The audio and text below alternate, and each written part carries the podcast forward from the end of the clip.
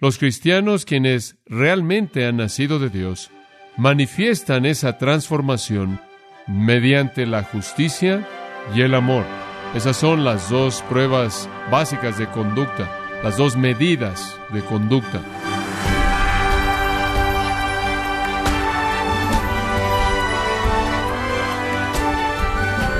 Queremos darle las gracias por acompañarnos en Gracia a vosotros con el pastor John MacArthur.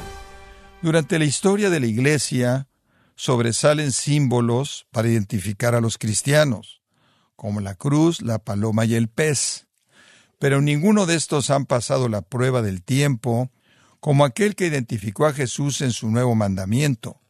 Este es el amor que existe entre los cristianos. Pero, estimado oyente, ¿es su iglesia reconocida por demostrar este tipo de amor? ¿Y refleja usted este amor para los creyentes? Hoy, el pastor John MacArthur, en la voz del pastor Luis Contreras, nos enseñará la importancia de este mandamiento y la razón por la cual es un distintivo para los que han nacido de nuevo, parte de la serie titulada El Nuevo Testamento de principio a fin, en gracia a vosotros. Bueno, regresamos en nuestro estudio de la palabra de Dios a 1 de Juan, capítulo 3. Ahora, como usted sabe al ver esta epístola, el tema que corre a lo largo de esta carta entera son marcas que identifican a los cristianos verdaderos. Esta es la preocupación de Juan. La epístola entera nos da revelación mediante la cual podemos discernir quién es real dentro de la familia de Dios. Y al llegar al capítulo 3, versículos 11 al 18, llegamos al tema del amor, o mejor aún, llegamos a la prueba del amor, o la marca del amor. Aquí está uno de los factores clave determinantes de Juan para identificar a cristianos verdaderos. Cuando alguien dice ser cristiano, alguien dice estar en unión con Dios y unión con Jesucristo, poseyendo vida eterna, Aquí se nos instruye a examinar la virtud de su vida de amor, porque ahí yace la prueba de su profesión. Los cristianos quienes realmente han nacido de Dios manifiestan esa transformación mediante la justicia y el amor. Esas son las dos pruebas básicas de conducta, las dos medidas de conducta. La primera prueba moral, la primera prueba de conducta para certificar la afirmación de uno de ser un cristiano es la prueba de la conducta justa. La segunda es la prueba del amor. Se nos ha dado entonces en Cristo una capacidad de amar. Es más que un mandato, es una capacidad. Es más que una capacidad, es una característica. Esa es la razón por la que Pablo dijo, no necesito enseñarles cómo amar. Ustedes son enseñados por Dios a amarse unos a otros. Es natural para el creyente el amar a otro creyente. Ahora, al comenzar con este pasaje, regresemos al capítulo 3, versículo 11. Porque este es el mensaje que habéis oído desde el principio, que nos amemos unos a otros. Ahora, ¿por qué lo dice de esa manera? ¿Por qué dice este es el mensaje que habéis oído desde el principio? Le voy a decir por qué. Esta no es la primera vez que ha hablado así. Regrese al capítulo 2 y versículo 24. En cuanto a vosotros, él dice, permanezca en vosotros aquello que habéis oído desde el principio. Aquí está el problema. Estaban en lo correcto en la verdad desde el principio porque les fue entregada por los apóstoles. Estaban en lo correcto acerca de la verdad del Evangelio. Estaban en lo correcto acerca de la verdad de la persona de Cristo. Estaban en lo correcto acerca de la verdad de su propia pecaminosidad. Estaban en lo correcto acerca de la verdad de la justicia y la obediencia. Estaban en lo correcto acerca de la verdad del amor, porque les fue entregado por los predicadores apostólicos, les fue entregado por aquellos que les trajeron la revelación verdadera de Dios y el Evangelio. No obstante, después de algún periodo de tiempo, falsos maestros entraron y estaban recibiendo otro mensaje. Y entonces Juan dice, miren, regresen, vuelvan a escuchar esto, sáltense lo que oyeron y regresen al principio, al comienzo. Este es el mensaje que habéis oído desde el comienzo, que debemos amarnos unos a otros. Los falsos maestros podrían estarles diciendo que eso no importa, podrían estarles diciendo que no hay un requisito de amarse unos a otros y eso no es parte de conocer a Dios. También pueden decirles que pueden negar la deidad de Cristo, que pueden conocer al Cristo como algún espíritu o pueden negar la humanidad de Cristo, pueden conocerlo solo como un espíritu, pueden conocerlo como algún espíritu creado, algún espíritu que es un espíritu fantasma, sea no Dios o sin carne o ninguno de los dos. Podrían decirles eso, pero regresen al principio. Ustedes saben que ese no es el mensaje que oyeron. Podrían decirles que no son llamados a amar, el amor no es un elemento de la salvación verdadera. Les estoy diciendo, necesitan regresar al principio, necesitan regresar a lo que oyeron cuando ustedes oyeron la verdad por primera vez. Los herejes siempre vienen y se jactan de alguna enseñanza nueva. Algo que es nuevo no es verdad. Simplemente esto es una especie de axioma elemental. Si es nuevo, no es verdadero. Usted puede encontrar a alguien que tiene un nuevo entendimiento de la verdad, pero algo que no es nuevo no es verdadero porque la fe que fue entregada una vez por todas a los santos, así fue y nada le será añadido o nada le será quitado. Y así es como la Biblia termina con una advertencia de que cualquiera que hace eso está en un peligro serio de recibir juicio de Dios. Jesús mandó a sus discípulos en ese aposento alto en el capítulo 15 de Juan este es mi mandamiento, que os améis unos a otros, así como yo os he amado a vosotros. Nadie tiene mayor amor que este, que uno ponga su vida por sus amigos. Jesús está diciendo, es un mandamiento antiguo, pero tiene una faceta nueva, porque ahora lo estoy llevando al punto en donde es de abnegación absoluta, se sacrifica a sí mismo. Y de nuevo en el versículo 17, unos cuantos versículos más adelante, esto os mando, que os améis unos a otros. Es un mandamiento, no hay duda al respecto, pero como también como mandamiento también es un privilegio porque se nos ha dado la capacidad de hacer eso. Y ese es el pasaje en 1 de Tesalonicenses 4:9, en cuanto al amor de los hermanos, no tenéis necesidad que nadie os escriba porque vosotros mismos son enseñados por Dios a amarse unos a otros. Dios opera en su vida para producir ese amor. Entonces, de regreso a nuestra afirmación de apertura en 1 de Juan 3, han oído desde el principio este mensaje, que nos amemos unos a otros. No me importa que alguien venga y diga, esto es verdad, esto no es solo un mandamiento, esta es una capacidad dada por Dios. Entonces estamos obedeciéndolo y tenemos la capacidad de hacerlo debido a la obra maravillosa del Espíritu de Dios al derramar el amor de Cristo en nuestros corazones. Ahora, habiendo introducido ese tema de amor en el versículo 11, Juan pasa a un contraste. Los contrastes son muy típicos de Juan a lo largo de su evangelio, a lo largo de su epístola.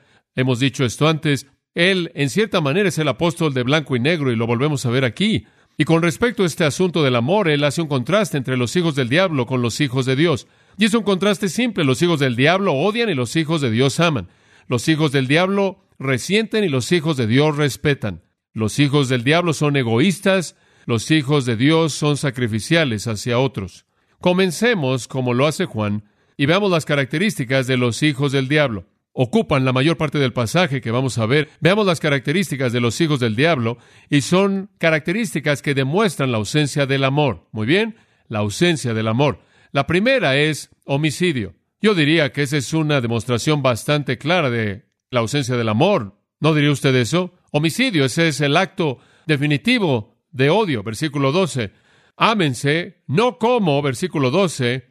Ahora, tenemos el contraste al ver a los hijos del diablo, no como Caín, que era del maligno y mató a su hermano. ¿Y por qué causa le mató? Porque sus obras eran malas y las de su hermano justas. Aquí está el nivel más bajo, obviamente, el nivel más bajo a la que alguna relación puede llegar a descender. ¿Estaré usted de acuerdo? No puede empeorar más allá de eso cuando usted mata a la otra persona. Este es el extremo del odio. Usted no puede ir más allá de eso. El nivel más bajo es característico de aquellos que no conocen a Dios, ser homicidas, ser homicidas. Caín no era un ateo, él era una persona religiosa, y él vino como un adorador de Dios, y usted debe entender esto. Algunas de las personas más homicidas que existen, algunos de los mayores aborrecedores de aquellos que son los que verdaderamente son de Dios, son aquellos que son religiosos. De hecho, usted podría decir que son los peores. No fueron ateos los que asesinaron a Jesús, no fueron ateos los que pidieron su sangre y demandaron que los romanos lo crucificaran, fueron religiosos los que en su propia manera torcida, adorando al Dios de Israel, el Dios quien era el Dios mismo y Padre, del que buscaron matar. Ritual externo religión externa no es prueba de que una persona es nacida de Dios. Caín era un hombre muy religioso. Él no trajo el sacrificio correcto porque él tenía una religión autoestilizada. No hay duda alguna en mi mente de que a él se le había mandado traer un sacrificio animal como a su hermano, y esa es la razón por la que Dios aceptó el sacrificio de Abel y no aceptó el de Caín, porque Caín no trajo lo que Dios le pidió, sino que en lugar de traer un sacrificio que Dios pidió, él trajo el fruto de la tierra, la cual él mismo la había trabajado para producir, y entonces para él esto iba a hacer que su relación con Dios estuviera basada en lo que él había logrado, y eso nunca lo lleva usted a Dios, pero él era un hombre religioso, pero él falló la prueba del amor. Es claro que aunque él no era un ateo, aunque él estaba adorando al Dios verdadero. Él estaba adorándolo de una manera equivocada y él lo estaba adorando a partir de un corazón impío. Y entonces usted conoce la historia. La prueba real de la religión verdadera de Caín ni siquiera fue su sacrificio.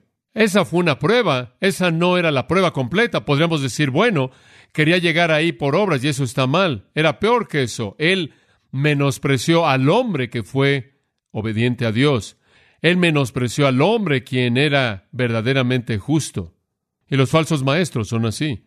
Los falsos maestros que entraron para contaminar las aguas claras de la verdad en las vidas de estas personas a quienes Juan escribe, odiaban la justicia verdadera, odiaban al Cristo verdadero, odiaban la religión verdadera, odiaban la justicia verdadera, la menospreciaban.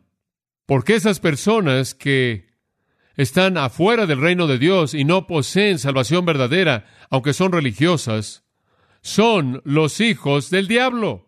Esto realmente es la médula, ¿no es cierto? Es la gente que odia a Jesús, los que odian a la gente que aman a Jesús. Son los injustos los que odian a los justos. Son los impíos los que odian a los piadosos porque los exponemos, los exhibimos, porque cuestionamos lo que creen y cómo se conducen. Regresen a Génesis 4, simplemente en caso de que hayan olvidado el relato. Aquí está. El hombre conoció a su esposa Eva, versículo 1, concibió, dio a luz a Caín, ella dijo, he tenido hombre con ayuda del Señor, ella dio a luz a otro, Abel. Abel guardaba a los rebaños, Caín trabajaba en la tierra.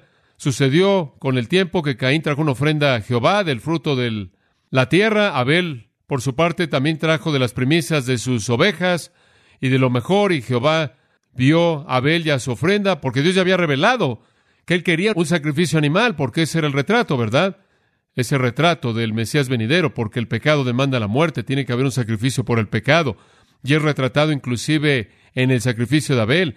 Pero Dios menospreció la ofrenda de Caín, versículo 5 dice, Caín se enojó mucho y cayó su semblante, y Jehová le dijo a Caín, ¿por qué estás enojado? ¿Por qué ha decaído tu semblante? Si haces bien, no se levantará tu semblante y si no haces bien, el pecado está a la puerta y su deseo es para ti, pero tú debes controlarlo. Más vale que te controles, más vale que enfrentes tu pecado. Dios dice, esta actitud que tienes, este enojo por haber sido rechazado, porque viniste de la manera equivocada, este enojo porque tu hermano fue aceptado y tú no, más vale que enfrentes este pecado porque está a la puerta y si no lo dominas, se va a apoderar. Caín le dijo a su hermano Abel, Sucedió que estaban en el campo, Caín se levantó en contra de su hermano Abel y lo asesinó. Lo mató de regreso a Primera de Juan. Caín mostró su conexión espiritual con Satanás al matar a su hermano.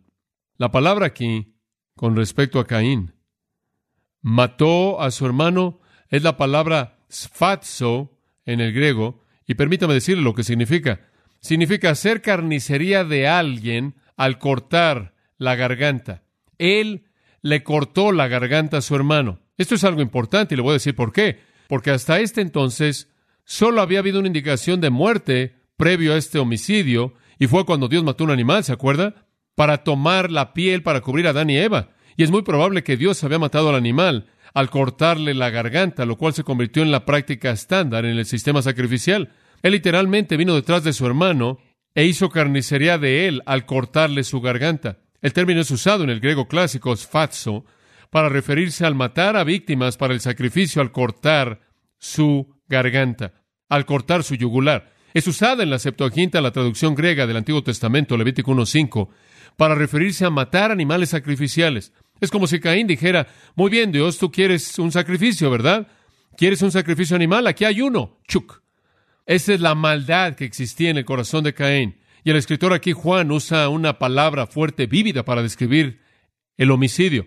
Hay otra palabra que significa matar, apodnesco, pero él no usa esa palabra. Él usa la palabra hacer carnicería al cortar la garganta. Entonces, en últimas, en su extremo, la ausencia del amor es un corazón homicida, característico de todos los hijos del diablo. Dice usted, bueno, espera un momento. Parece que estás diciendo que toda persona que es una persona no convertida matarían a la gente. Bueno, eso es lo que la Biblia dice. No todos tienen la oportunidad de hacer eso. De hecho, no lo hacen, pero eso está en sus corazones. Eso nos lleva a lo segundo. Si no homicidio, hay otra característica de los hijos del diablo y eso es odio. Versículo 13. Hermanos míos, no se extrañéis si el mundo os aborrece. No les sorprenda si el mundo los aborrece. Nosotros sabemos que hemos pasado de muerte a vida en que amamos a los hermanos, el que no ama a su hermano permanece en muerte. Después, versículo 15, todo aquel que aborrece a su hermano es homicida, y sabéis que ningún homicida tiene vida eterna permanente en él. La gente con actitudes homicidas no tienen vida eterna, porque la vida eterna lo hace usted amar, no odiar. La mayoría de la gente nunca han asesinado a nadie. Les gustaría hacerlo. Esa es la única diferencia. Nada más que no lo han hecho.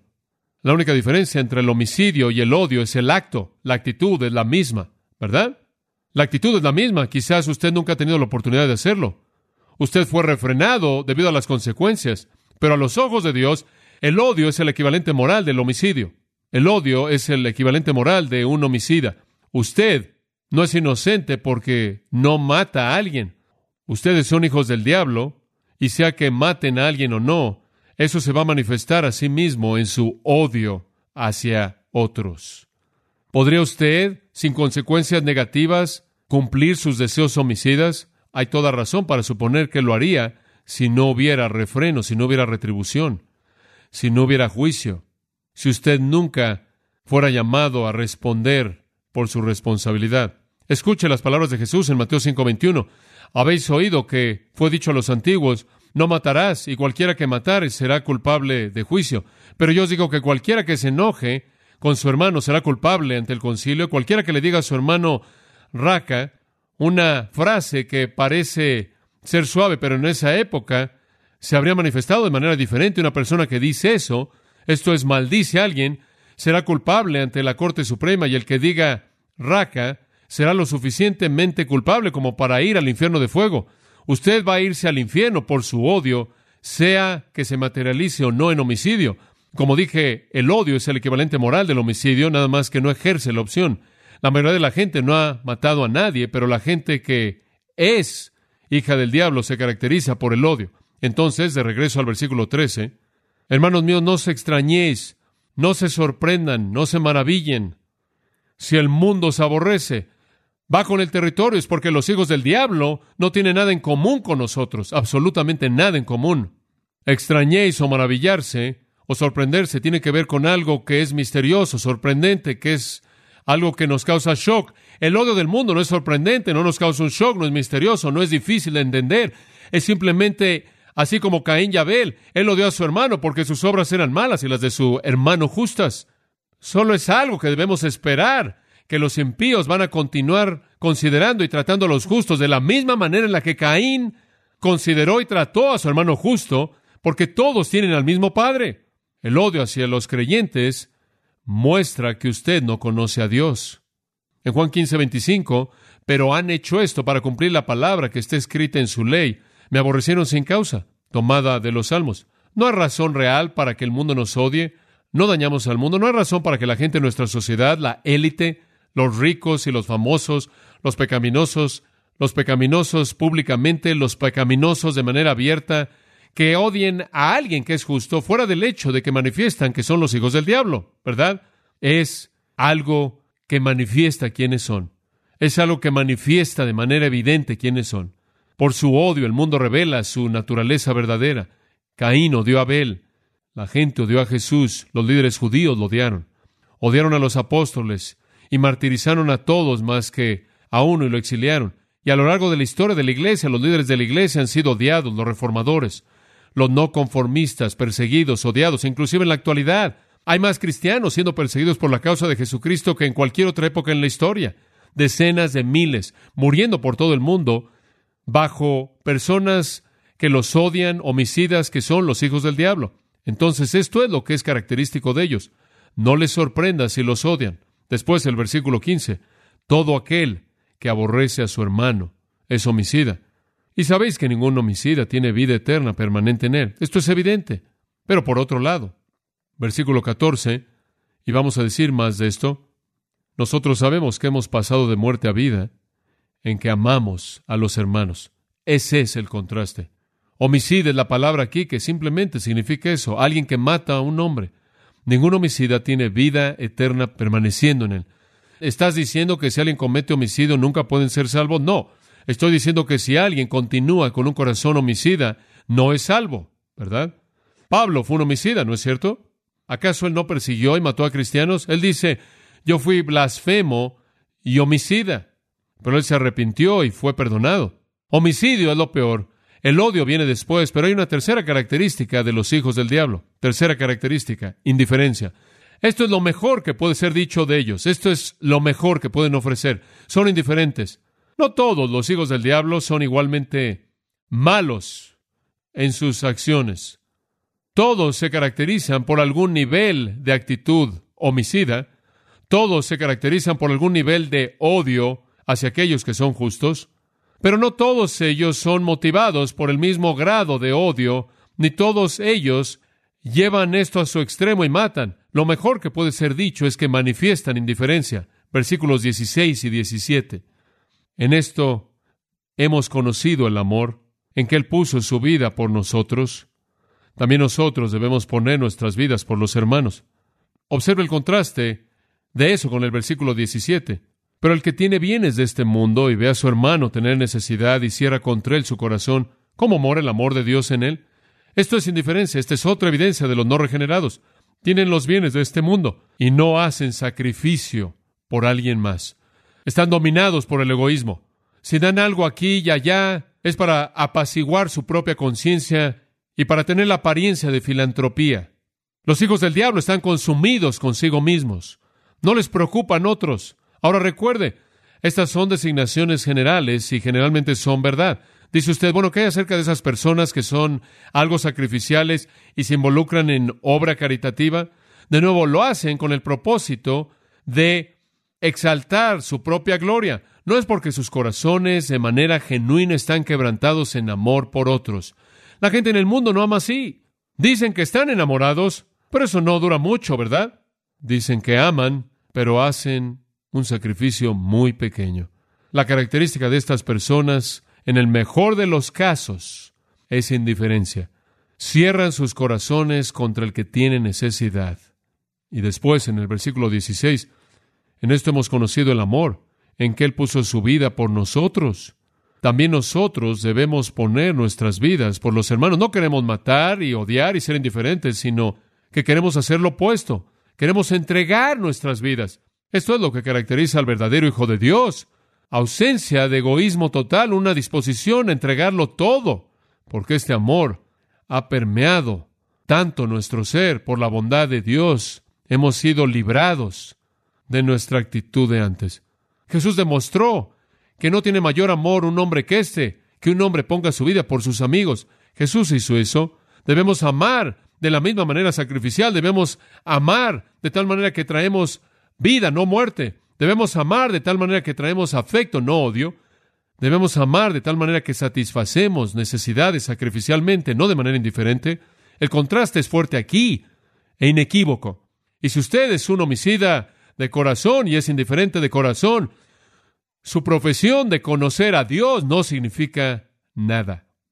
¿Cómo es que al final del versículo 17 el amor de Dios permanece en una persona así? Bueno, la respuesta es que no permanece.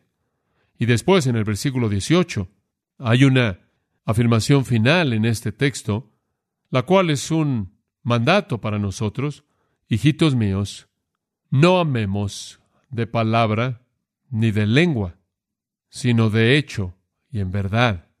Y en esto conocemos que somos de la verdad y aseguraremos nuestros corazones delante de Él.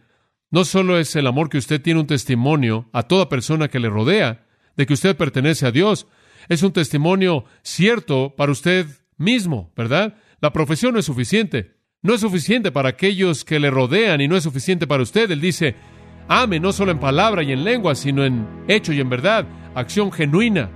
Ame sacrificialmente. Ame de la manera que ha sido descrita. Ame al entregar su vida. Versículo 16, poniendo nuestras vidas por los hermanos. Ame en versículo 17, al ver a un hermano en necesidad y abriendo su corazón a él. Amén, versículo 18, no solo en lo que usted dice, sino en cómo actúa usted. No son solo palabras de su lengua, son obras lo que manifiesta la verdad de ese amor en su corazón. Aquí entonces de nuevo Juan nos identifica de manera inequívoca la naturaleza manifiesta y la virtud de un verdadero cristiano.